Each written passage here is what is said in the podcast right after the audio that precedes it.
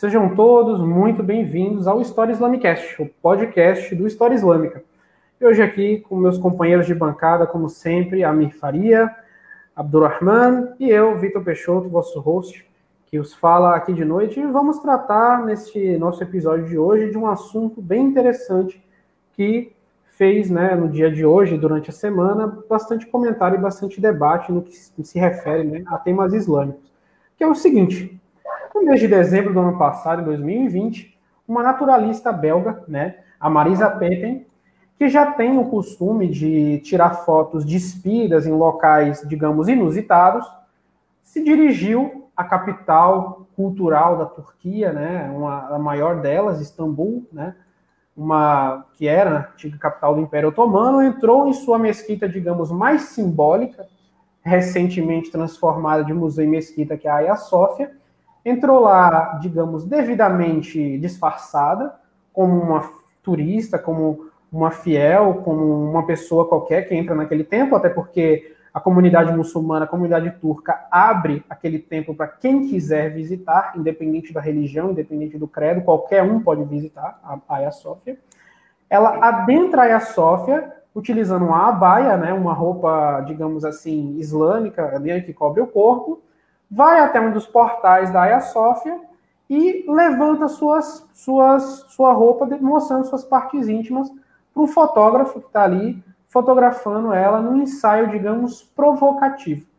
Obviamente, depois que ela fez isso aí, ela, ela tentou fazer de costas, de modo que ninguém estivesse vendo e que as pessoas, né, estivessem vendo ela de trás. Ela guarda aquelas fotos e, quando é agora, no mês de janeiro, ela publica no seu blog, enfim, publica nas suas redes sociais.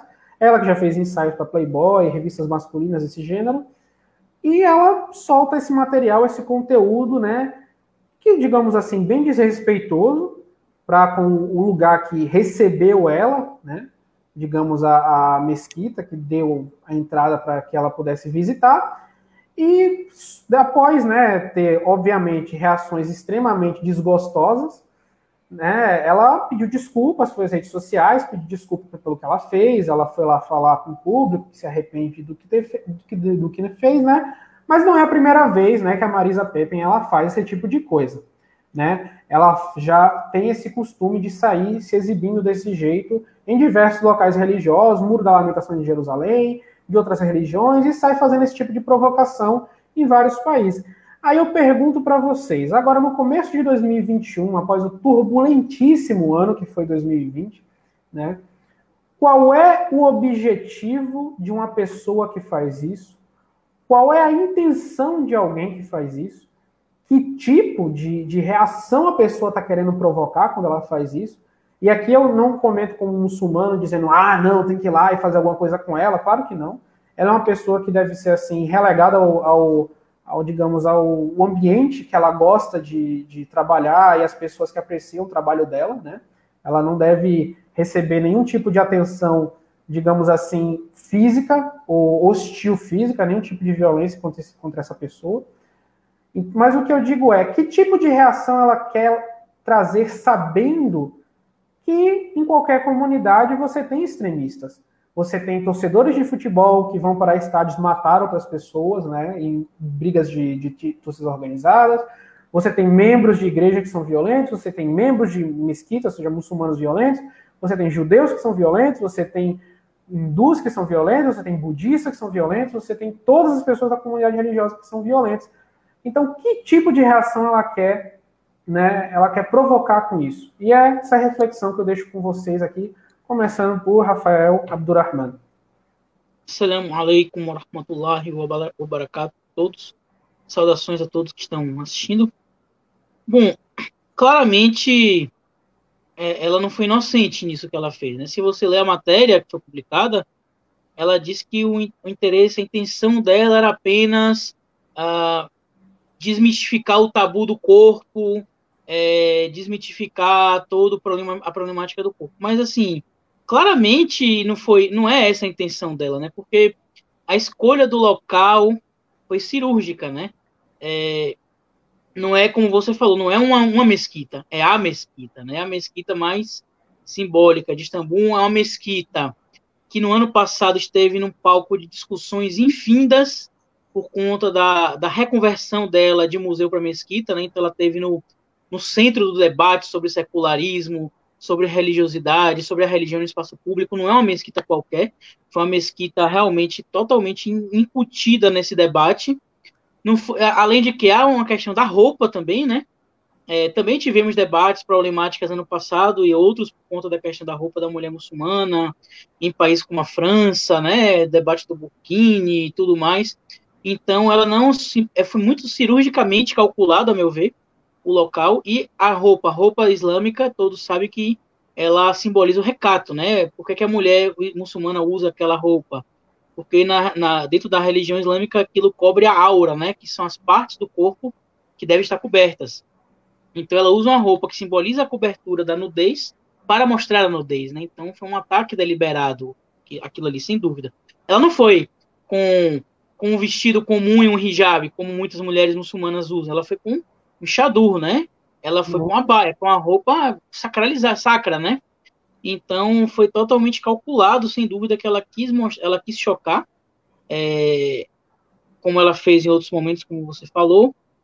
E não, é, não, não era simplesmente querendo tirar o tabu contra o corpo, porque você tem muitas maneiras de você mostrar, tirar o tabu contra o corpo, né? Ali foi um ataque deliberado à, à, à religião, à tradição, e assim, eu não sei, talvez ela tenha interesse, Deus sabe mais, mas talvez ela queira suscitar justamente comentários e reações violentas de extremistas, né? Porque ela certamente vive num lugar seguro, com seguranças, com uma casa segura, e muito provavelmente, e até eu desejo isso, é claro, nada de mal vai acontecer a ela, mas o que é que vai acontecer? Vão haver comentários, vai haver confusão, e aí o que é que, as pessoas é, vão falar? O que olha como o religioso é violento olha como o religioso é intolerante, olha isso, olha aquilo, né? Como Charlie Hebdo, essas coisas. Então, claramente, assim, uma intenção de chocar mesmo, um desrespeito tremido.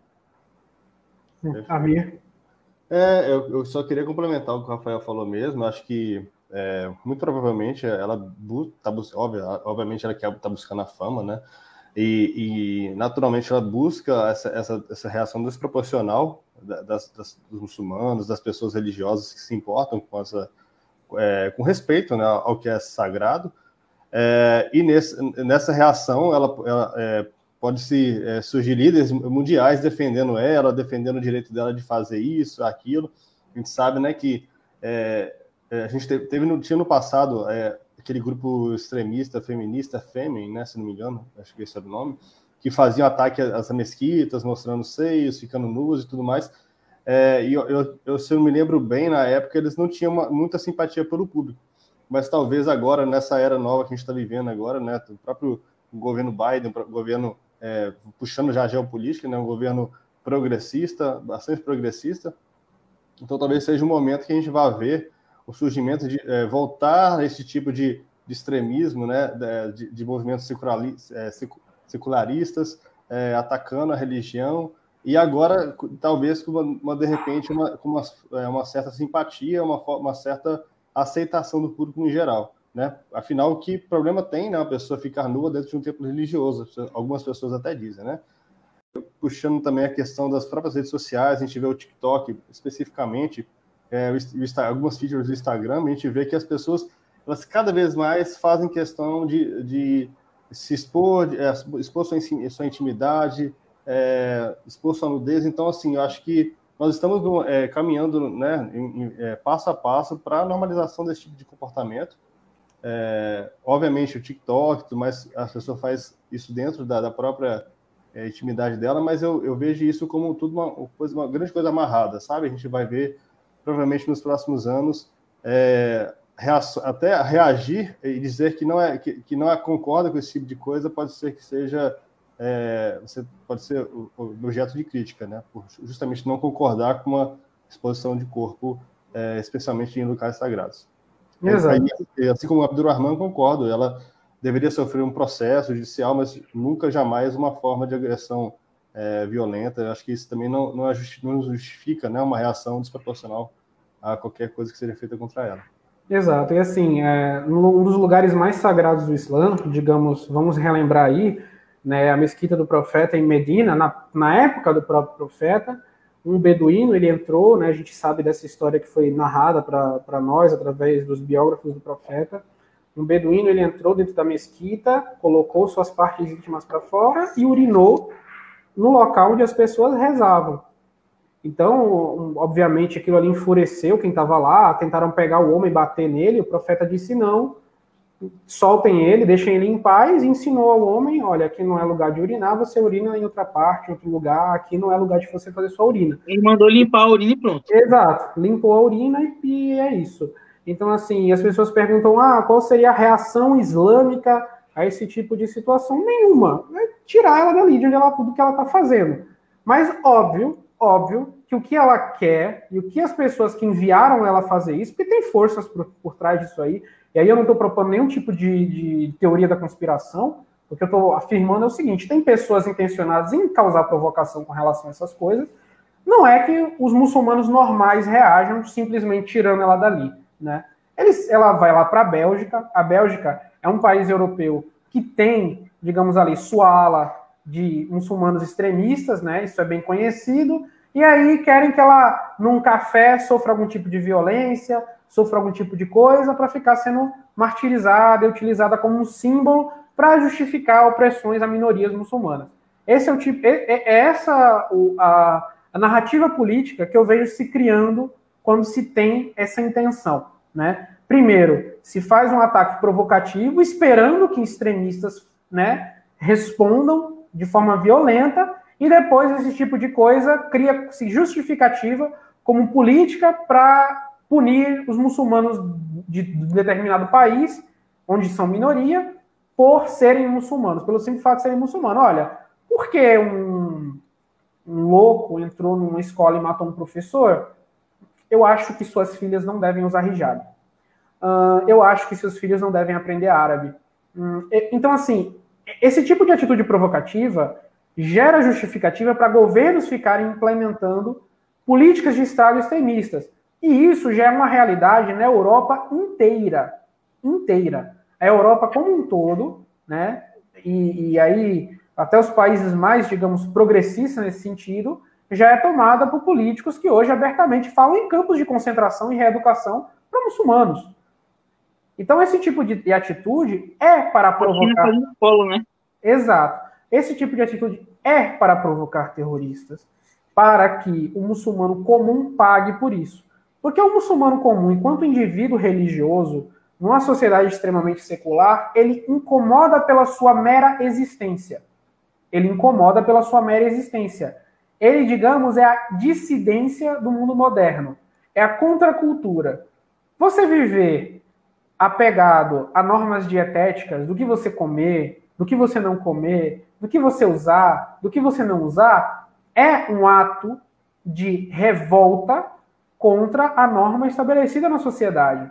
Porém, nenhum governo acorda de manhã, né? Nem, nem, nem, o, naz, nem o nazismo, nem o socialismo, nem os regimes fascistas, nem, nem, nem nenhum tipo de ideologia totalitária acorda de manhã, o líder, o Führer, o, o, o Duce, ou o que, que sei lá que for, acorda de manhã e faz, olha, eu vou aqui matar gente porque eu sou mal. Não.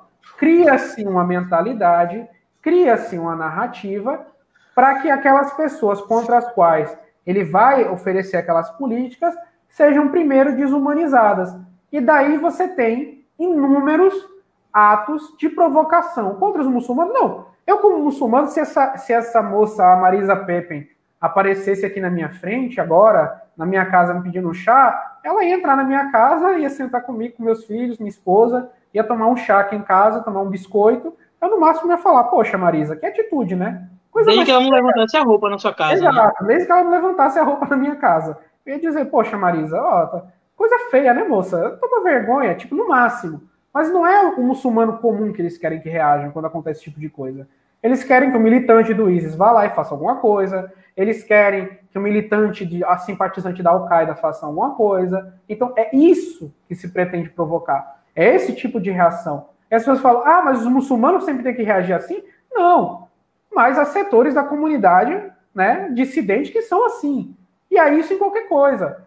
Quando lançaram aquele filme A Última Tentação de Cristo, que mostram a relação sexual contra, com Jesus e Maria Madalena, em 1995, se não me engano, né? Foram lá em Paris quando o filme foi ser exibido e um grupo cristão tocou fogo no cinema. Se eu não me engano, 15 pessoas tiveram eh, queimadura de terceiro grau. Quase que a sessão de cinema todo mundo morria carbonizado. Isso significa o quê? Que o meu vizinho, que é de uma igreja, faria isso? Não. Mas que esse tipo de atitude, quando você faz uma provocação, você vai, você vai ter todos os tipos de situações e de respostas de todas as comunidades. Até porque tem todo tipo de gente em todo lugar, né? Exatamente. Você tem todo tipo de gente em todo lugar, você tem todo tipo de temperamentos das pessoas, e as pessoas agem de forma diferente em lugares diferentes. Porém, uma, como o Amir bem pontuou, uma tendência que tem se criado na, na, na sociedade como um todo hoje em dia é simplesmente o que nós muçulmanos chamamos de israf, né? Uma palavra que ela tem diversos sentidos, e uma delas é forçar limites. É simplesmente você, você simplesmente tratar tudo como se fosse uma coisa a ser superada. Olha, você tem um conceito social de uma convenção, não, vamos superar isso aí. Nossa, tem, não, temos que transgredir isso aí. É uma sociedade que se baseia no, no, no, na transgressão per si. Não sei se vocês já notaram isso que tem acontecido as pessoas vivem querendo transgredir, né? Se você tem uma convenção sobre o que deve ser alimento, as pessoas literalmente elas vão criam alguma coisa que transgrida aquilo ali. Se, se você tem uma convenção sobre como a gente tem que se comportar mediante as crianças, você tem uma pessoa que simplesmente transgrida aquilo ali. E vejam só, não é a transgressão, por exemplo, de coisas que estão erradas. Porque imagina se a sociedade não funcionasse com base em certas transgressões. A gente até hoje teria escravidão, teria racismo institucional, teria diversas coisas que são ruins e que precisavam ser transgredidas. Mas hoje em dia as pessoas transgridem per si. Tem um templo do outro lado do mundo, lotado de gente. Eu vou pegar um avião, eu vou viajar para lá e eu vou ficar pelada. Tipo, é transgressão per si. Você não vai alcançar nada com isso. Você não vai alcançar nada positivo com isso. Eu aposto que na própria Turquia, que é um país extremamente liberal, você tem inúmeras militantes feministas, radicais, inúmeras. Você tem passeata gay na Turquia, Istambul. Mas eu aposto que todas aquelas pessoas, ou pelo menos a maioria delas, não iam concordar com o que aconteceu na Sophia. Porque, digamos, é uma sociedade que você tem, né, digamos, introduzida a, a, a quebra de paradigmas, mas que não é uma quebra de paradigmas per si, né? Que é o ato de chocar por chocar, combater por combater, provocar por provocar, que é o que forma o norte de muito do que a gente tem visto hoje em dia. Perfeito. É, ô, Vitor, até puxa, assim, eu estou trazendo bem a questão da agenda é, geopolítica, porque eu acho que é, um, é, uma visão que a gente tem que ter, né, uma lente que a gente tem que olhar essas questões. É, e voltando ao governo Biden, eu falei da questão de ser um governo extremamente progressista, o Biden especificamente falou durante, contra a Turquia durante é, o seu, o seu é, é, como que eu falo? caminho para ser eleito, né? Sim, Sua campanha sim. eleitoral. Sim. Então, é, as pessoas podem achar assim, ah, mas não é possível, vocês estão é, ligando uma coisa a outra e tal mas é porque é justamente é, é, é assim que acontecem as coisas, né? É, acontece um evento desse, aí existe uma, uma reação do governo turco, vamos dizer que isso ocorra ou não ocorra, mas enfim, pode ser que ocorra, ou, ou, ou a reação de certos indivíduos provoca reações em cadeia, e assim daqui a pouco a gente tem a Turquia sofrendo algum tipo de sanção, alguma coisa acontecendo, e, e como você disse, muçulmanos sendo perseguidos, etc e tal. Então, é, é bem complicada essa questão e é, é muito importante olhar para essa, essa ótica geopolítica. A gente não pode desconsiderar que isso é um fator, sim, para poder é, justificar muitas atitudes de muitos governos aí. Sem Exato. dúvida, né? Até porque hoje em dia, com o alto nível de comunicação do mundo, está tudo conectado, né? Então, é, um, um, presidente num país fala uma coisa, todo mundo no mundo inteiro vai receber isso. Isso motiva uma pessoa a fazer um ato desse, e aí você tem uma sanção a isso e vai ter uma reação em cadeia, tudo hoje conectado, né? Então, não é nada irrazoável achar, você está falando, sem sombra de dúvida. Mas é interessante. Fale, Pode, fale. falar. pode falar, não, pode falar, pode falar. Não, interessante, uma coisa que a gente nota também é que há um interesse em, em atacar o que é sagrado, né? É, se você olha quando a modernidade ela, ela surge, né? Quando eu falo modernidade, eu estou falando esse modelo de sociedade, esse modelo de paradigma que nós vimos hoje secular, é, individualista, etc., né? Que surge aí por volta do século XVIII no, no iluminismo, né? Quando surge essa, esse modelo no, no, no Ocidente, na França, né, Inglaterra, tal, eles surgem com intenção de combater o, o, o sagrado, né? É, de, de, de combater supostas opressões que a igreja fazia, supostas é, coisas erradas, etc. Ok. Eles conseguem tomar o poder político, conseguem tomar é, ser o paradigma principal que rege o mundo. Eles conseguiram isso. A, a, a, a desacralização, a secularização conseguiu hoje. Ela hoje é o paradigma reinante no mundo. Só que as pessoas elas não se satisfazem com isso. Hoje, o mundo ele hoje está num momento tal que você tem, supostamente, você tem liberdade para ser o que você quiser. Se você quer ser um religioso, você supostamente tem uma liberdade para isso. Se você quer ser secular, você hoje o mundo ele vive de uma forma que você tem liberdade para ser da forma como viver como você quiser. Só que as pessoas e, e não não só seculares, alguns religiosos para o outro lado também, né? Elas não conseguem conviver com o fato de que há uma pessoa que pensa diferente, né? Não conseguem conviver com o fato de que há quem viva diferente. Então assim, uma pessoa como essa não consegue conviver com o fato de que é um país como a Turquia, em que há templos sagrados, um país que sacralizou um, um, um prédio que tem uma história é, tradicional, etc. Né? Então, é uma necessidade de agredir o outro lado, né? Isso não é nada diferente, por exemplo, de uma intolerância religiosa é, de um cristão com uma pessoa do candomblé, por exemplo. É, é, uma outra forma de intolerância, né? Então, é uma forma de...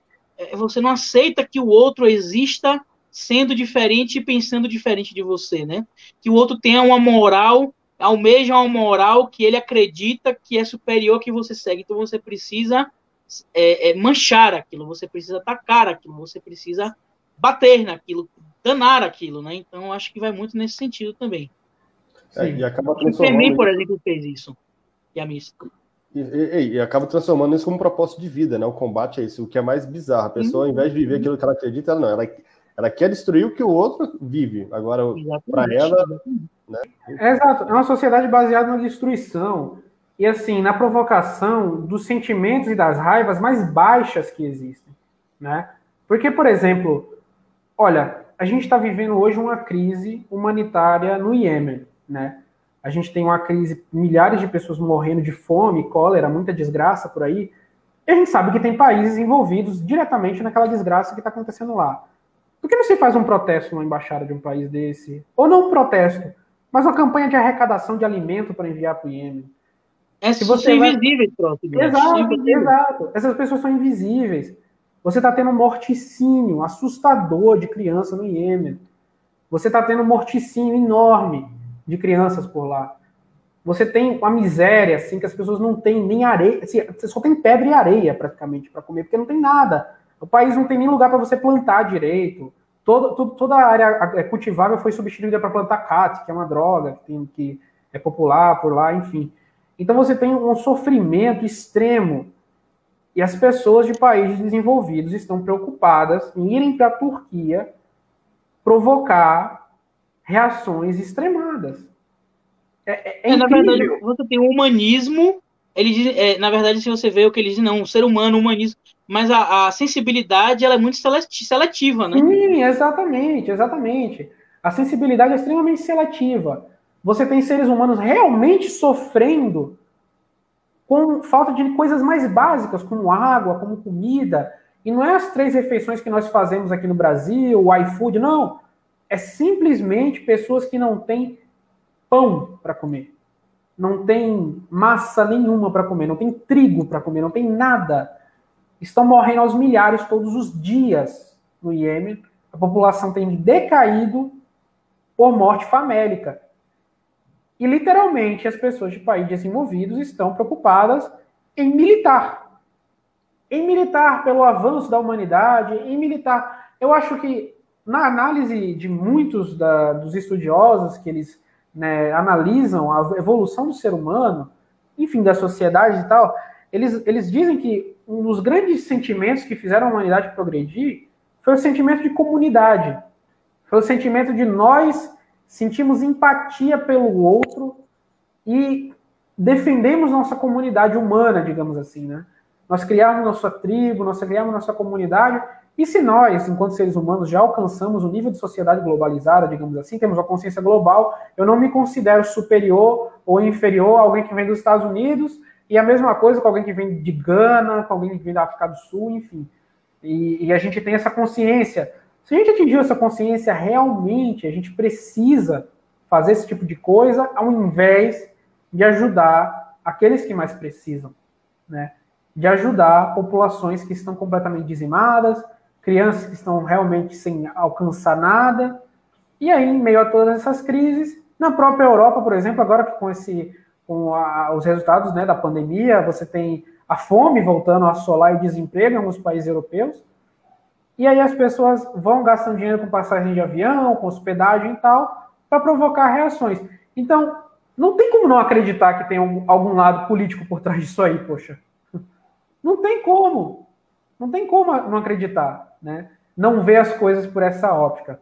Mas não, não resumindo minha fala somente a isso, uma das coisas que eu vejo é que se normalizou, né? Se normalizou o ato de o que é de respeito para as pessoas o que é considerado sagrado para pessoas religiosas tem que ser desacralizado, enquanto qualquer coisa não religiosa que for considerada sagrada para alguns tem que ser respeitada a nível de inquisição. Por exemplo, tem um indivíduo que não concorda com o comportamento homossexual que não concorda com a, o ato de dois homens se casarem, dois homens é, se, se, enfim, se relacionarem. Então, se o cara ele é contra a homossexualidade e ele expressa isso, ele não está matando ninguém, ele não está batendo em ninguém, ele não está agredindo ninguém. Mas se ele expressa isso, ele pode ser preso. Se ele expressa uma contrariedade assídua e veemente, o Estado age a fazer um exame de consciência, literalmente como um processo inquisitorial. Né? Faz um exame de consciência para aquele indivíduo poder ser ou cerceado de sua liberdade civil, ir para a cadeia, ou se ele, ele sofreu uma pena financeira, ou seja, pagar uma multa, pelo crime de homofobia. E aí eu não estou dizendo que é certo, não estou fazendo juízo de valor, não estou falando que as pessoas devem tolerar discurso de ódio contra homossexuais, de forma alguma. Mas uma, das, uma, uma coisa que eu vejo é, por que o homossexu, a homossexualidade, de, uma, de um ponto de vista, tornou-se sagrada e uma mesquita, que foi catedral ortodoxa, que foi catedral católica, que tem mais de mil anos de história, não é sagrada. É, na, na, verdade, o que acontece é que a modernidade ela surge é, com a intenção de derrubar ídolos, né? De derrubar ídolos e de, e de relativizar qualquer valor de sacralidade, qualquer valor absoluto em relação a isso. Só que as pessoas não entendem, não percebem que é, é impossível você erigir uma sociedade sem erigir, sem colocar símbolos sagrados. Né? Então, na verdade, o que a gente observa é que eles demoliram símbolos é, tradicionais e eles erigiram outros símbolos. Né? Então, eu vou dar um exemplo. Não estou aqui me posicionando a respeito, apenas citando. Mas, por exemplo, a democracia, né? A democracia moderna, atual, ela foi criada no século XVIII, não é uma coisa universal. Ela foi criada no século XVIII, numa sociedade específica, e depois foi, foi exportada para o mundo. Né? É uma coisa que a gente conhece a história, ela tem começo foi criada ali. Mas hoje a democracia ela atinge na, no imaginário das pessoas um valor absoluto, quase um valor de Deus, um valor sagrado. Que vejam que o próprio as próprias, o que, que as redes sociais fizeram com, com Donald Trump, por exemplo, né? Baniram ele pelos, pela associação, o fato de que ele teria apoiado um movimento que contestou a democracia. Então, assim, repito, não estou fazendo juízo de valores da democracia em si, mas estou falando do, do, fato de como a defesa da democracia ela atinge um, um valor absoluto no imaginário das pessoas que hoje, se você sequer, se a pessoa questiona, ela já é vista como quase um transgressor, né? Então, o que eles fizeram foi, eles varreram do mapa certas coisas sagradas e colocaram outras no lugar ressignificadas, né? Exatamente, exatamente. É isso que eu coloco. Eu não estou fazendo juízo de valor aqui, óbvio, eu tenho meus próprios valores, eu sou muçulmano, eu não estou aqui fazendo um relativismo de nada, mas a reflexão que eu estou querendo trazer aqui para vocês é a seguinte: por que democracia, homossexualidade, os transgêneros, enfim, diversas coisas são sacrossantas, não podem ser colocados ao escrutínio público de forma alguma, né, sobre o risco de criar ódio, mas a religiosidade do povo, a fé e a crença dos indivíduos, a prática, inclusive, ela é alvo de ataque, ela é alvo de ódio, ela tem que ser alvo de ataque, ela tem que ser alvo de ódio 24 horas por dia. 24 horas por dia. É, Você assiste. Mas, é, mas uma resposta a isso, assim, até você pega. Assim, eu nunca fui a fundo em estudar, entender de fato, né? Sabe, fazer números, né? Mas aí é uma pessoa que, é, vamos falar da, da, questão da homossexualidade, do movimento LGBT no Brasil. A gente sabe que o próprio discurso de ódio ele gera é, ataques físicos a, a, pessoas dessa comunidade e isso é, vira, vira e mexe é, ocorre mesmo. Eu sei que é, pelo que eu leio, né, eu não, eu não sou, nunca me aprofundei, como já disse, mas é, o Brasil é um país onde isso acontece com muita frequência, né? É, então, assim, então a questão é por que nós muçulmanos podemos ser colocados, né, como objeto de, é, do discurso de ódio e sofrer, né, as muçulmanas na rua. Exatamente elas isso. levam pedrada, é, é, tem um véu puxado, ou um muçulmano com barba, é, ele, ele, é xingado, tudo mais. Então, por que que assim? Então, por que que não é esse par de, igual, de igualdade, uma sociedade que prega justamente a igualdade? Então, por que que fala, né? Então, assim, aí a gente pode olhar tanto o Brasil que tem esses problemas, é óbvio, a gente no Brasil nós temos leis que protegem os muçulmanos, mas ainda assim é, não são as leis que, que na verdade, que, é, ok, você, você vai numa delegacia reportar um crime, é, o delegado ele vai, ele vai verificar de acordo com a lei, mas a, a sociedade não entende que ela precisa respeitar.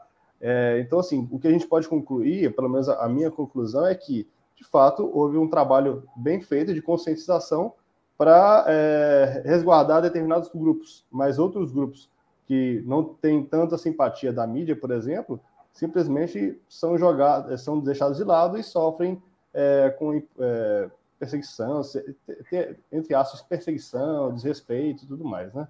Exato. Eu gostaria só de colocar um comentário aqui de um indivíduo que ele fez aqui, se chama Wesley Martins, é bom responder enquanto ainda está quente, né? Uhum. Ele falou o seguinte, porque já foram e ainda são atacados pessoalmente, se não conseguem entender a diferença entre defesa de minorias que podem ser caçadas na rua como gado, com criticar instituições religiosas poderosíssimas, falta de empatia no nível absurdo e preocupante.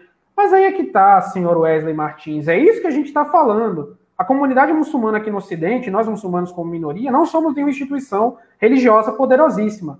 E hoje em dia, meu amigo, nenhuma religião, basicamente. Somos minoria. É, exato, somos uma minoria. São, são uma instituição religiosa poderosíssima. Hoje em dia, todas as instituições religiosas são submetidas ao Estado.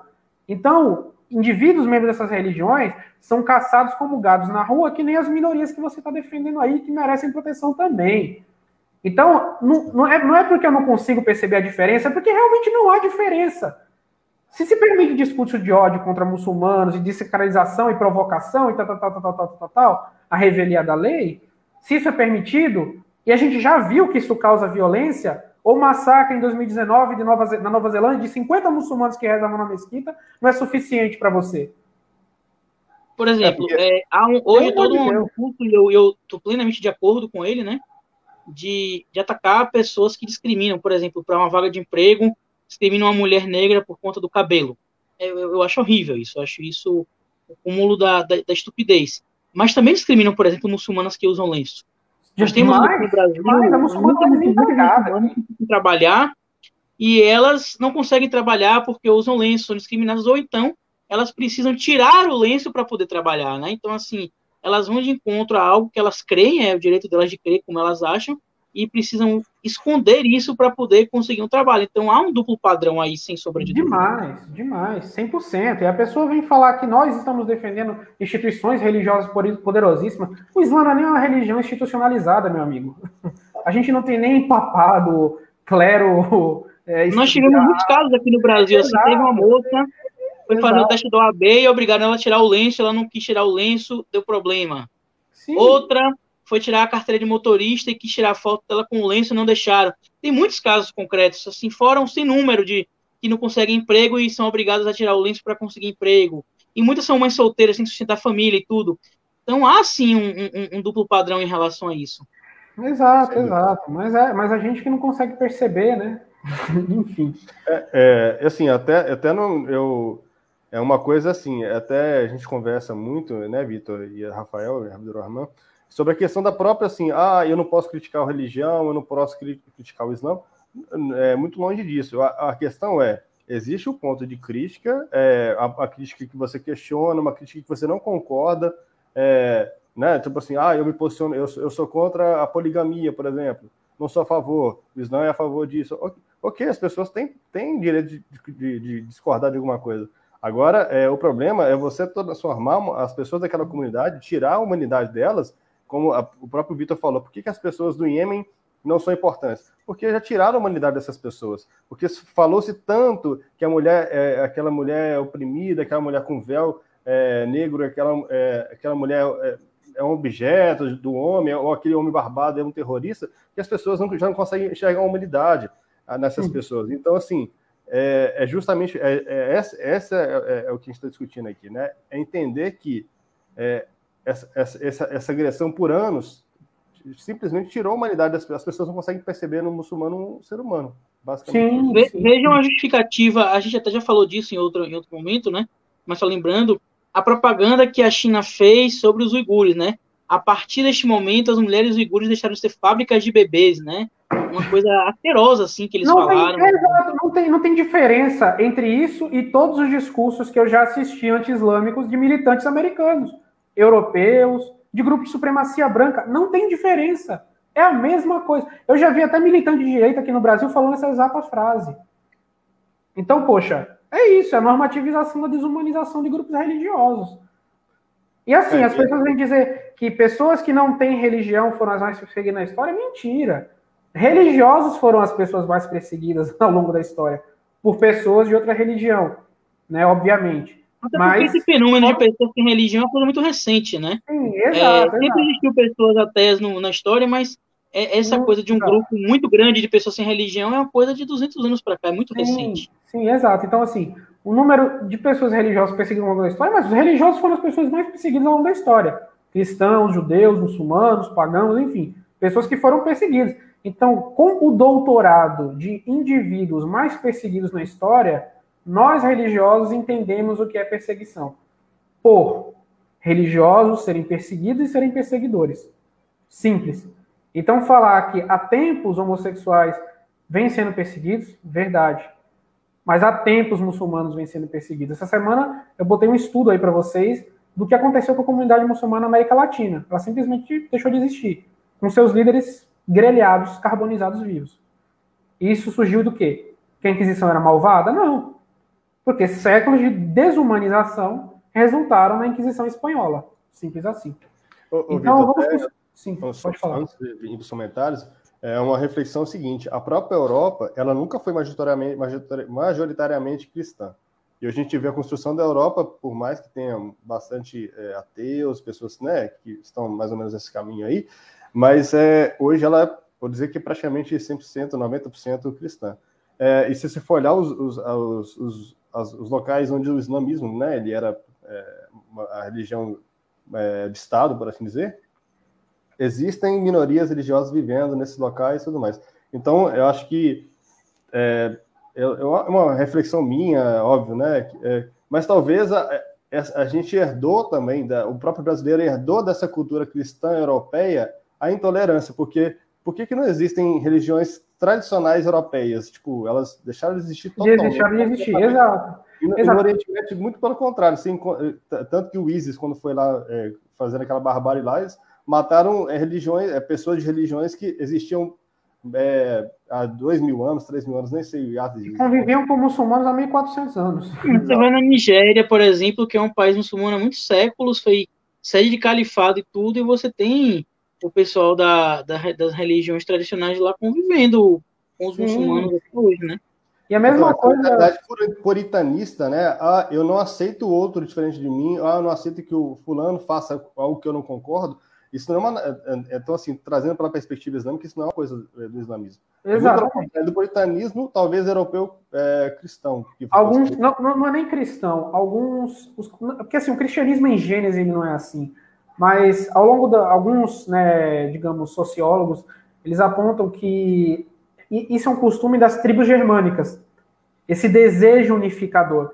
Então, quando os, german, os germânicos eles entram no cristianismo, ou seja, eles são cristianizados na Europa, eles levam esse costume deles de unificação, ou seja, a religião do rei é a religião do povo. Tipo, se o, se o chefe.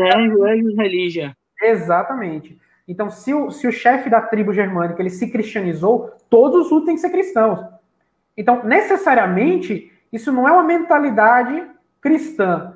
É uma coisa que ela vem dos germânicos, das tribos germânicas, isso se traduz como um comportamento social adotado pelos cristãos europeus ao longo dos séculos. Mas se a gente for analisar os cristãos orientais, né, óbvio, quando eles foram minorias, e vamos dizer, até o Império Russo, digamos assim, em certo modo, a convivência com muçulmanos, a convivência com budistas, era, era grandíssima, né? Os kalmuks na Rússia sempre viveram bem com os cristãos ortodoxos e os tártaros muçulmanos, enfim. Então, eu creio que é uma coisa muito da, da herança dos povos germanizados que deram origem à nossa sociedade, que é uma herança de unificação. Ou seja, não importa qual seja o pensamento, até isso foi herdado quando eles deixaram o cristianismo, né?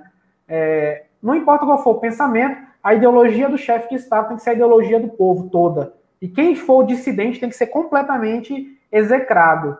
Né? E, e é uma coisa que, assim, que no mundo islâmico houve e ainda há tentativas de copiar esse modelo, mas originalmente não é o, o nosso modelo. A gente nunca houve uma tentativa, digamos, islâmica de unificação religiosa, de unificação racial, de unificação social, de nada. Enquanto no Ocidente você já teve tentativa de unificação religiosa, tentativa de unificação racial e tentativa de unificação social. É, Todo mundo próprio... tem... pode terminar. Todo mundo tem que ser cristão. Deixamos o cristianismo. Todo mundo tem que ser de uma ideologia política deixamos essa ideologia política. Todo mundo tem que ser na mesma classe social. É basicamente isso. É uma mentalidade que ela só se traduz, está na nossa herança germanizada, isso aí, esse desejo de sempre estar tá, né, fazendo essa, digamos assim, essa planificação da sociedade. Olhar para o horizonte e não ver aresta nenhuma, não ver picos, não ver floresta, ver só um grande plano, né? É, é, é digamos, a diversidade sempre foi desconfortável para alguns povos. Perfeito. É, no, no caso do, do, do Islã, né? É, tem, as pessoas erroneamente acham que o, o, o Islã ele, ele quer forçar a barra para ser a única religião existente no mundo, e não é verdade. Claro, o Islã ele entende a si mesmo como a mais alta revelação, né? E o, o desejo de alguém, de um muçulmano, é que as pessoas sejam muçulmanas, no, no sentido de, de achar que esse é o caminho mais adequado, o melhor caminho. Mas se você pega o próprio Corão, ele deixa claro que há, há uma, uma necessidade de diversidade. Na Surat al-Kafirun ele fala, né? La kundinu kum ali yadin, né? Para você a sua religião e para mim a minha, ou seja, o próprio Alcorão admite a possibilidade de haver outras religiões. Não, você tem a sua religião, eu tenho a minha, ou então quando ele fala lá ikraha fidim, né? Não há compulsão, não há obrigatoriedade na religião, é proibido você obrigar alguém a se converter, né? Então, a própria mensagem alcorânica e a própria prática do profeta Muhammad, que a paz com ele, elas vão no sentido de permitir, de, de aceitar a ideia de que há uma diversidade de povos, de religiões, né? É claro que, como eu disse, o interesse é que todo mundo seja, mas isso não pode ser forçado, né? A intenção é, é trazer, é convencer as pessoas, mas através do coração delas e não forçando conversões ou algo assim. E nem isso, né? Na própria, que nem eu já falei em outras lives, a própria diversidade, porque assim, na cultura judaico-cristã, a diversidade das línguas, a diversidade dos povos e tal, ela é vista como uma maldição de Deus. Tinha a Torre de Babel, né? E quando as pessoas construíram a Torre de Babel e Deus destrói a Torre de Babel, as pessoas caem da Torre de Babel sem entender as outras, com, com várias línguas. Então, assim, é, é, é, um, é um, digamos, uma maldição divina a diversidade de idiomas, de culturas. No Islã, não, Allah fala literalmente no Corão que entre os seus sinais está de ter-vos criado diferentes povos, diferentes culturas, para conhecermos uns aos outros. Allah, inclusive, usa a palavra qaba'ila, shu'uban wa qaba'ila, ou seja, tribos. Literalmente, criar vocês em tribos diferentes para que vocês conhecessem uns aos outros. Né? Isso é, é, a visão, cosmovisão islâmica sobre a diversidade. Mas acho interessante. Vamos, vamos ler os comentários aqui, pessoal. A live já está chegando em 45 minutos. Então vamos ler os comentários do pessoal aqui. Né? Teve muito comentário. Eu não sei se eu vou conseguir pegar todos, porque depois de um tempo os comentários eles somem, não sei por que isso acontece, né? Mas você consegue ver os comentários desde o começo, Amir? Ou só está conseguindo ver a partir do, do, da Mariana, Mariana? Ah, não, realmente, eu consigo só ver a partir de um certo ponto. Pega de onde vocês conseguem ver mesmo. É, vamos ver. Então, quem está assistindo até agora, vai fazendo mais comentários aí, porque a gente não vai conseguir ver todos. Isso, ah, pergunta especificamente. Exato. Para quem desejou boa noite, muito boa noite. Para quem desejou salam aleikum, aleikum salam. Já vou deixando aqui para todo mundo. Ah, vamos ver. Comentários são perguntas, tá, gente? Ou algumas pontuações. Ah, vamos lá. A Kátia Batista. Ela co colocou isso, o país dela, em risco. Ou vai acabar desencadeando uma reação extremista. Olha, Kátia, é, ao meu ver, pelo que eu, enfim, observei até agora, não. Não teve o mesmo nível de furor que teve as charges sobre o profeta Charlie Hebdo. Então eu acho que isso vai acabar morrendo por aí. Espero que sim, tá? É, espero que Até tudo porque acabe... também não está sendo algo muito divulgado, ainda não é algo que, tá, que explodiu exato, como a exato. Exato, exato. Um, Nixon K. Ferávila. E funcionou cá estamos do outro lado do mundo falando de seu nome, verdade. Mas é aquela coisa, é que nem eu falo para vocês, o pessoal fala, ah, tá dando mais publicidade. Gente, é, digamos, isso é uma página de notícias, história, então... Né? É, mas assim, e também foi só o fio, fio para a gente puxar outro assunto, não é? Não é exato, exato. Não é, isso. é isso aí a gente vê quase, não fica pelado na mesquita, mas provocações a gente vê todo dia, basicamente, né? Exato. É, vamos ver. Uh, Nikenda Costa. Boa noite. Isso está parecendo um tribunal. Há tantos assuntos interessantes a serem debatidos, isso me parece desnecessário. A modelo já se desculpou. Exato, Nikenda, mas é isso aí que a gente está tratando, não é a modelo em específico, é um comportamento social, é um comportamento que já vem se desenvolvendo. Então, ah, vamos supor, sei lá, a Alemanha se desculpou do, dos crimes do nazismo. Não vamos falar sobre o que aconteceu no Holocausto, não. A gente, obviamente, continua falando sobre isso até hoje, porque, além de um crime, né, obviamente, não estou comparando o que essa mulher fez ao Holocausto, eu estou dizendo a você que, assim, as coisas elas são comentadas depois porque elas dão vazão a outros assuntos. E foi o que a gente fez aqui, né? A gente deixou até de falar ela, sobre ela do, da metade do programa para frente. As coisas não são fatos isolados, elas acontecem por uma razão, elas têm causas, elas causam outras coisas, né? Não é, não foi uma coisa isolada, existe uma mentalidade por trás e tudo isso, né? São manifestações de pensamento, Sim. manifestações de. Claro, claro. Assim, eu vou falar uma coisa para vocês. Você não é muçulmana comentando uma coisa dessa, óbvio que você é desinteressante e desnecessário, você não faz parte da comunidade. Então, obviamente, outras coisas são mais interessantes para você. Mas isso aqui é uma live né, de muçulmanos que apresentam questões islâmicas, a cultura islâmica, a história islâmica, a sociedade islâmica. Então, o que acontece no mundo islâmico vira notícia numa página islâmica. Isso é mais do que óbvio, né? Então, enfim. Hum, vamos ver. Poxa, tem muito comentário. Vamos lá. Se vocês acharem algum, vocês já podem interromper e botar aí, tá? Vamos ver lá. Tá, deixa eu. Aqui, ó. Um do Bruno Carvas, é, pegando os últimos aqui. Como, é, boa noite, Vitor. Como combater a intolerância de alguns grupos islâmicos na Europa que usam da proteção do Estado para fazer alusão contra. Opa, parei aqui. Alusão. Ah, é. Ixi. Perdi. Bom, mas ele não. perguntou como combater o extremismo dentro da Europa, não é isso? Alusão contra a própria ideia do Estado laico. Me refiro ao, ao pessoal salafista, ou seja, utilizar o Estado laico e as suas proteções para poder fazer discurso de ódio contra o Estado laico, tipo.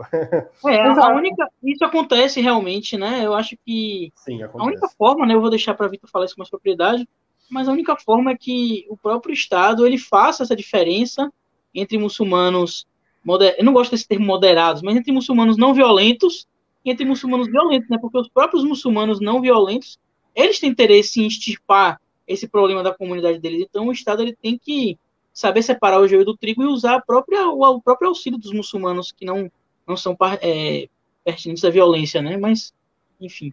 Enfim, é, o Estado, ele está simplesmente, vamos, vamos ser bem claros aí, né? Os Estados europeus estão levando uma mordida nas suas mãos da cobra que alimentaram durante os últimos 30 anos, tá? Primeiro ponto, imigração, não estou falando de exacerbada, não estou falando em grandes proporções, mas sem seletividade, né? A partir do momento que você abre suas fronteiras de qualquer forma, entram qualquer pessoa, entram famílias, pessoas que realmente estão precisando de auxílio e entram pregadores extremistas. Quando você faz esse tipo de coisa sem, nenhum, sem nenhuma política inteligente, você vai importar todos os membros daquela sociedade. Se o Brasil abrisse a fronteira para os Estados Unidos, ou os Estados Unidos abrissem para o Brasil, e entrar o professor brasileiro, o médico brasileiro, o comerciante brasileiro, o traficante brasileiro e o assaltante brasileiro, e entrar todo mundo que também é de ruim no Brasil. E é a realidade de todos os países, tá? Os muçulmanos não são santos, não são seres especiais por causa disso. Então, a partir do momento que a Europa ela abre suas fronteiras sem nenhum tipo, eu não estou falando de impedimento, porque tem que ajudar os refugiados, tem que ajudar os imigrantes, mas isso tem que ser feito de uma forma inteligente, né? E se os, se os Estados europeus gostam tanto de vender armas e fazer tantas intervenções políticas, eles devem estar preparados para receber o resultado disso aí, que são inúmeros refugiados e imigrantes. Passada essa questão da, da culpabilidade, como é que isso pode ser feito? Primeiro, a criação de conselhos oficiais religiosos tradicionais. É o que a Rússia fez. A Rússia, o modelo russo é um modelo muito bom. Tem seus defeitos, tem, mas é um modelo muito bom. Ele pegou, reuniu um conselho superior de teólogos islâmicos sunitas, né? A maioria da população é sunita, então os teólogos, a maioria tem que ser sunita. Criaram um, um conselho superior sunita, né? E simplesmente fizeram aqueles, aquele conselho eles definirem certas medidas então, certos discursos, certos tipos de pregadores, certos tipos de, de, de ataque, certo tipo de coisa, são identificados pelos próprios membros do conselho, são entregues às autoridades competentes e aqueles centros são fechados, aquelas pessoas que estão fazendo aquilo ali sofrem as penas da lei, e é isso. Porque, assim, um dos defeitos da democracia é que a democracia ela, ela possibilita a destruição da própria democracia. É, é isso. A democracia ela permite. Então, eu acho que essas pessoas elas deviam ser censuradas de que forma também? Como já tem sido feito, debate público, livros de refutação, vídeos de refutação, investimento. Não, não precisa nem ser estatal, né? Quanto menos o Estado tiver que gastar com relação a isso. Mas instituições islâmicas dá mais mídia a instituições islâmicas que refutam ideias extremistas. O Sheikh Mohammed Yaqub fez um excelente livro chamado Refutando o ISIS, de fácil leitura, consegui ler o livro num dia só, um livro muito bom. E cadê a atenção que os governos europeus deram a esse, esse livro para distribuir nas cadeias, nos lugares onde são recrutados muitos terroristas? Esse tipo de coisa. Então, assim, o maior desinfetante para ideias ruins é a luz do sol. Você expor essas ideias ao escrutínio dos teólogos para que eles mesmos rebatam isso aí, que já é feito. Agora não adianta. Sheikh Mohammed Yaqub escreve refutando o ISIS, aí é, o jornal de Piraputanga noticia clérigo salafista anuncia que todos os judeus de Israel têm que morrer. Sai até na Folha de Nova York. Então, esse, é, é, essas medidas que têm que ser tomadas, enfim, essas notas que tem que ter em mente. Exato. É, até, até assim, um problema é, que, que até os, os, países ocidentais sofrem, né? É, é, essa, é justamente essa questão, assim, óbvio, no, no islamismo não tem essa questão de universidade islâmica, até existe, né? Mas não é um conceito muito forte. As pessoas geralmente estudam no, é, no pé do chefe e tudo mais, né? Aprendem com sábios e aí vão ensinar religião. Então, é, é, qualquer pessoa, basicamente, que estudou em qualquer lugar, se torna um imã, né? Então, isso é um, um problema também, que a, a, própria falta de controle desse tipo de, de, de, é, de, de divulgadores, quem são essas pessoas, qual, qual a origem delas, é, onde elas estudaram de fato, porque realmente chega ao nível de que a pessoa fala árabe já já vira um pregador e tudo que ela fala é como se tivesse a cela da, da, da religião. Então é um problema também que é, é, obviamente que a comunidade islâmica tem que tratar, né? Não é nem a comunidade em geral. É, vamos lá, tem um comentário aqui interessante da Carla Akshay. Você consegue ler melhor do que eu, amigo, que você está de óculos? Eu, não... eu vou te colocar o comentário dela aí. Estou chocada com o ocorrido. Sou casada com um muçulmano, família toda muçulmana. Sou cristã não praticante. Não, não, é, não, pratic, não praticamente. Nos tratamos com muito respeito, separamos, separamos bem as, as coisas. Sou muito bem tratada pelos muçulmanos. Muito respeito, sou apaixonado pela Turquia. Estive na mesquita Hagia Sophia, é, fui muito bem tratado, bem recebido e senti, senti a fé e o respeito que os muçulmanos têm. Foi totalmente desnecessário que essa que essa pessoa fez, sem pensado que pode causar problemas futuros. Aí não Com certeza, né, Carla? É, você, você mesmo é testemunha disso, né? Você é casada com muçulmano e é respeitada na sua crença, é respeitada pelo que você falou, é respeitada na sua individualidade, né? Então, é, essa coisa de que todo muçulmano é violento, de que todo muçulmano é retrógrado, isso é uma grande falácia, né? Uma grande invenção. E o muçulmano, ele é como um não muçulmano, uma pessoa comum, uma pessoa que quer viver a vida dele bem, ele quer ser apenas deixado em paz para praticar livremente o que ele acredita, né? É, é exatamente. Ah, vamos lá para os próximos comentários. Hum, vamos lá. Olha só, o Wesley também, ele te comentou, que a gente comentou mais cedo, o paradoxo da liberdade de expressão sempre vai existir. Nunca vai ser fácil para o Estado nenhum resolver isso. É, com certeza, é, é o que você falou, né, Vitor? O problema do, é, da democracia é isso mesmo, mas cabe à sociedade ela é, entender como resolver isso e não sair um apontando dedo para o outro e daqui a pouco você exclui uma, uma, comunidade e, enfim, é injusto. Acho que os mecanismos estão, estão dentro da própria comunidade, por meio do diálogo, especialmente. Né? Exato. É, Wesley Martins. Uma sociedade só pode sonhar em ser justa se as religiões majoritárias recebessem uma focinheira.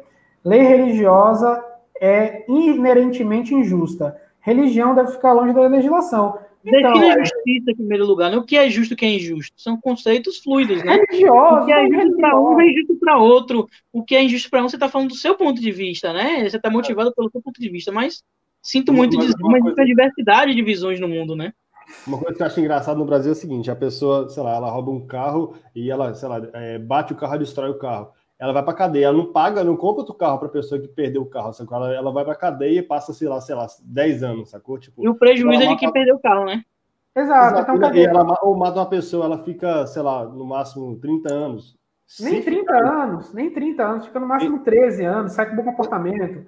Então, assim, então, o que, que é justiça? Coisa? Exato, não, essa justiça, não. Os caras falam, não, toda lei religiosa, moral religiosa é ruim, é do mal. Gente, vocês têm que entender o seguinte: vocês podem odiar o cristianismo, vocês podem odiar o judaísmo, vocês podem odiar o islã, mas todos os conceitos de certo e errado que vocês herdaram até hoje vêm dessas religiões. Simples. A sociedade foi construída em cima de religiões. Você pode optar por não ser religioso. Perfeito. É sua opção. Mas, não, porque a religião tem que receber uma focinheira, a religião não é um, um, um ser gigante que mexe essa focinheira. Você está querendo colocar a focinheira em seres humanos, porque discordam de você. Então, qual a diferença de você e um extremista religioso? Nenhum. Verdade. Absolutamente nenhum. Verdade. Qual é a diferença de você e um membro do ISIS que fala ah, o cristão tem que andar com a focinheira, o ateu tem que andar com a focinheira? Nenhum. Você é só uma pessoa que é um extremista de sinal trocado. Não tem diferença. Não, Até porque, porque nenhum extremista ele vai dizer eu sou extremista. Ele vai é. ter um discurso de que está combatendo a, a, a injustiça. O extremismo do outro. De que ele está é. trazendo o bem, de que ele está trazendo o correto. É, todo extremista é assim. Exato, não, o cara não, vamos botar uma focinheira nas religiões majoritárias, botar uma focinheira nas religiões majoritárias. Não, religiões majoritárias são ah, seres humanos. Que é da população brasileira, talvez. Né? Exato, exato. Pegar 90% da população brasileira e colocar na focinheira. E como é que seria essa focinheira, né, senhor Wesley? Como é que seria essa focinheira? É o que? Pegar. É. Para os mais extremistas, você coloca em campo de concentração, né? Para uns 20%. É, exato. É, é, é, é a narrativa do nazismo, mano. Isso é basicamente a mesma coisa. Exato. Já tem alguns estados fazendo isso, senhor. Podia se mudar para eles. Ah, a China faz lá. isso. Tá fazendo é, isso. exato. Hoje, né? E ninguém ia falar nada. Né? Exato. Vamos ver mais comentários. Ah,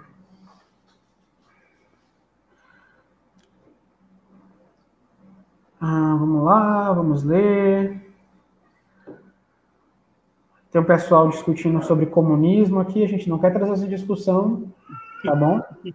Deixem, nós somos, nós somos aqui partidários do Emirado de Granada, tá? Nosso governante se chama Mohamed XII. Aqui ninguém entra nessa discussão de comunismo versus Bolsonaro, esquerda e direita. Ainda não existe, né, Vitor? Exato, exato. Aqui, ó, a pergunta do Márcio é, MacCort. Assalamu alaikum. É, de acordo com a Sharia, qual seria a pena de dar modelo nua na mesquita? Não, a gente já citou isso. O profeta recomendou quando o homem foi, foi urinar na frente de todo mundo na mesquita que ele fosse tirado e a urina limpada. É só isso. Não tem pena. Você tá entendendo que a galera fantasia? E assim, eu sei que esse rapaz ele fez uma pergunta bem sincera, tá? Não tô falando. Mas assim, o pessoal.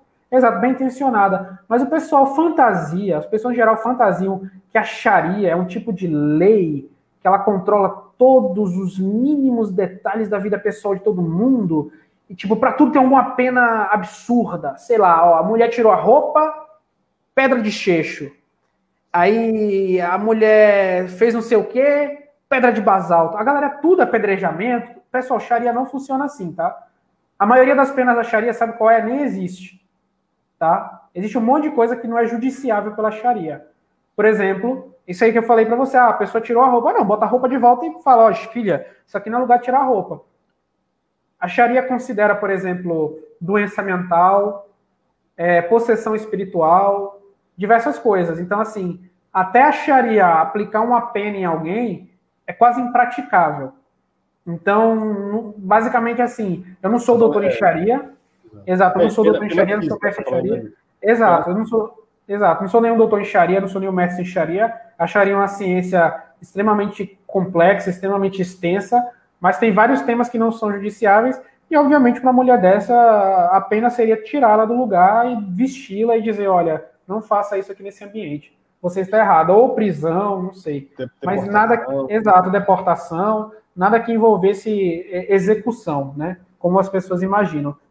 É, é, cê, aí eu falo, a desumanização dos muçulmanos, ela gera isso. As pessoas literalmente acham que qualquer coisa que for feita contra os muçulmanos merece uma pena de morte. Que vai chegar um muçulmano qualquer e matar uma pessoa no meio da Exato. rua. Exato. As pessoas acham que isso é Sharia. Hum... Hum, vamos lá. Rapaz, teve muito comentário. Me ajudem aí, vamos lá, pegando aí. É, o Augusto comentou aqui, ó, religiões precisam ser bem compreendidas e não contidas. Perfeito. Exatamente.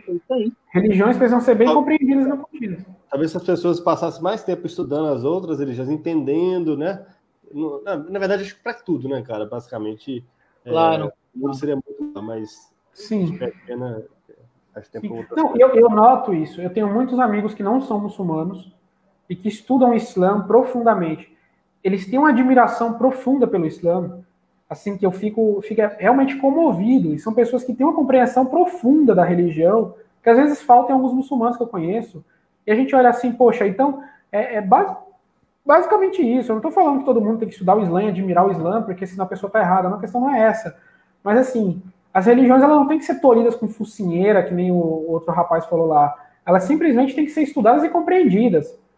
Porque, ó, quando você vê o Taj Até Mahal. Para combater o extremismo, você precisa entender de onde ele vem. Exato. Você vai, você vai lá para a Índia, vê aquela coisa, o Taj Mahal, magnífica, todo, milhares de pessoas vão todo ano lá tirar foto, não sei o quê. Aquilo ali foi construído com base na visão do paraíso islâmico, do Alcorão.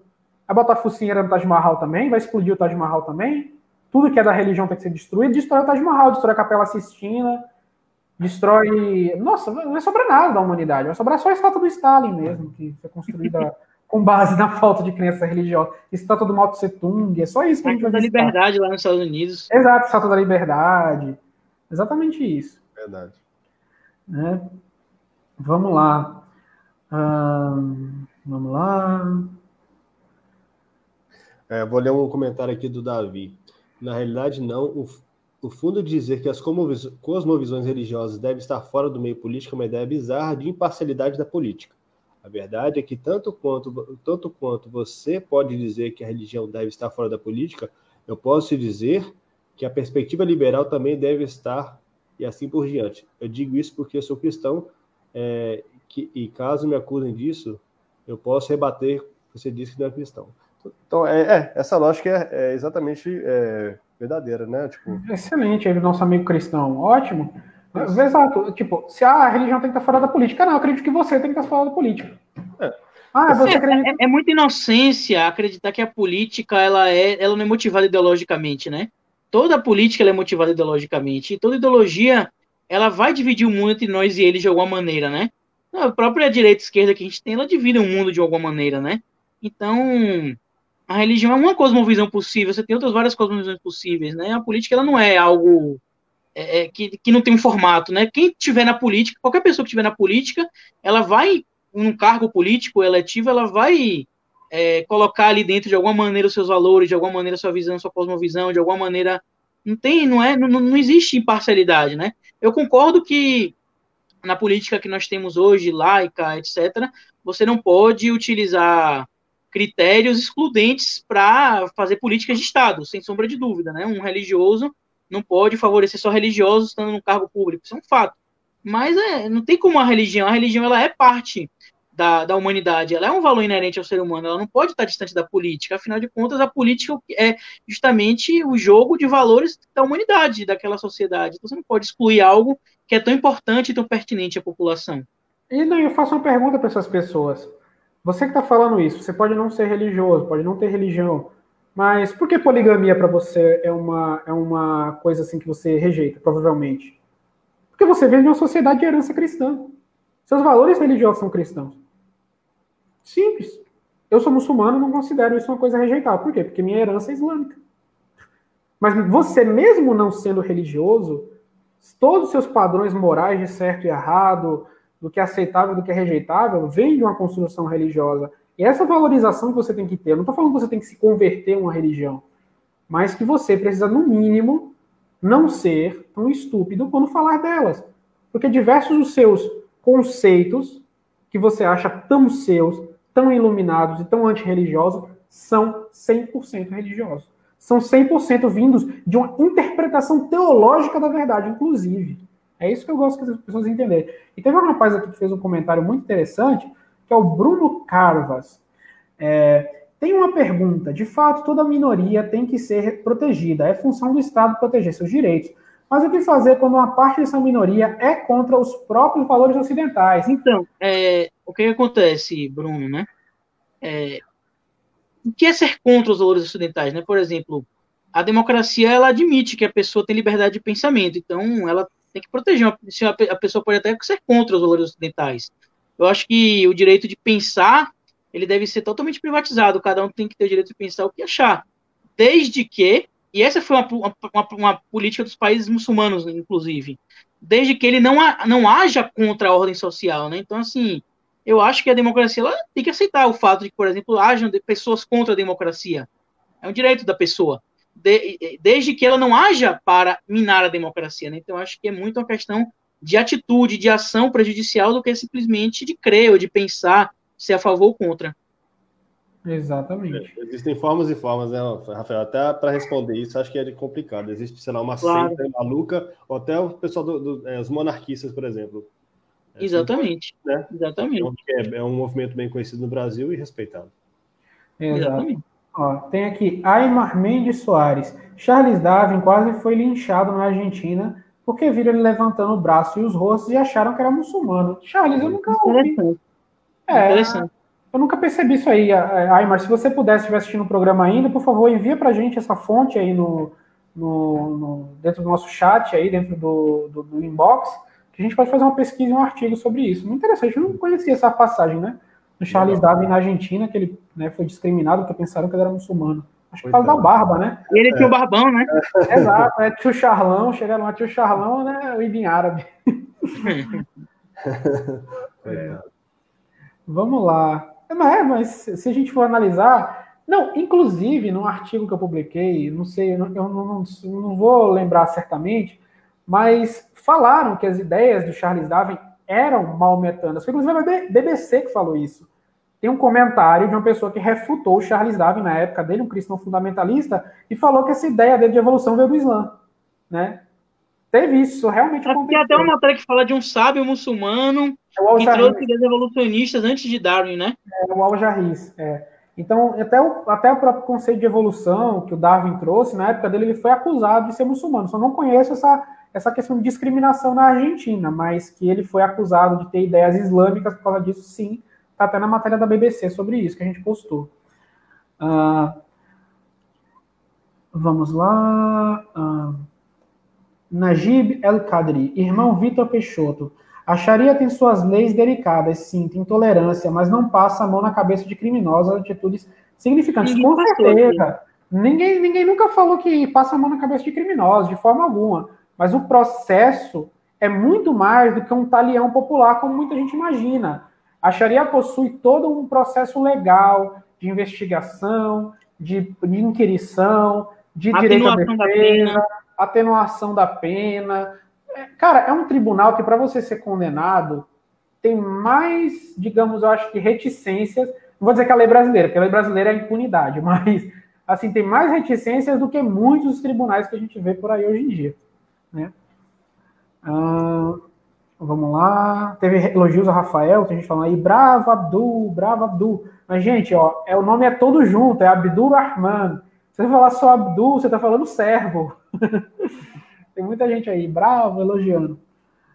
Ah, Verena Desidério, que sempre acompanha a gente aqui. Boa noite. A live vai ficar disponível, claro. Depois você pode assistir ela no Spotify, pode escutar no Spotify. Vai ficar aqui o vídeo no, na página do Facebook, enfim. Um, vamos lá. Vamos ver aqui se tem mais comentários. Pessoal elogiando, live muito interessante, bem clara, as visões explicadas aí, as explicações do Islã, parabéns, muito obrigado, eu estou elogiando. Então, pessoal, é isso. Se vocês têm mais algum, algum comentário, façam agora ou esperem até a live da sexta-feira da semana que vem. Caso não, a gente já vai encerrando aqui. Né? Vamos ver se tem mais alguém aqui fazendo algum comentário. Bem, ninguém fez nenhum comentário, então, pessoal, ficamos por aqui. Foi excelente a live de hoje, muito produtiva. A gente gostou muito, tanto da participação de vocês, como dos nossos companheiros de bancada, que estão sempre aqui toda sexta-feira. Compartilhem essa live, deem like, divulguem ela, convidem amigos para assistir a live do História Islâmica todas as sextas-feiras, a partir das, das, né, das 19 horas. Ah, veio aqui o Najib Al-Qadri, ribo com filé, Jamian. Muito obrigado, Najib. A gente também te ama por Deus. Então, é isso. Vocês faça suas considerações finais e vamos. Mais uma vez agradecer aos irmãos pelo, pelo espaço, pela oportunidade. Eu acho que é, é sempre muito abençoado poder falar sobre o Islã para as pessoas, ter um espaço livre para falar sobre isso, né, de uma maneira sincera, de uma maneira honesta. Nenhum de nós aqui buscou, a gente não busca esconder nada sobre o que a gente fala, a gente busca falar sobre a realidade mesmo, sobre o Islã como ele é. A gente não, não atenuou o discurso aqui para agradar ninguém, é, agradeço também ao, ao, público que assistiram, que comentaram. É, o comentário de vocês, a interação de vocês enriquece nosso, nossa live, né? Então, alhamdulillah, louvado seja Deus e que Ele abençoe todos nós. Perfeito. É, eu gostaria de agradecer também ao público aí, ao Rafael, ao Vitor, é, por estar participando aqui. É, acho o tema bem pertinente, acho que a gente pode explorar, né? Começamos com uma, uma questão pequena, né? O fato da moça, mas a gente conseguiu abordar assuntos aqui bem interessantes. Acho que esse tipo de reflexão é bem-vinda, com certeza, acho que o pessoal gostou também. É, e agradecer mesmo. Boa noite a todos. Então é isso, pessoal. Até a semana que vem. Um abraço forte para vocês e salam.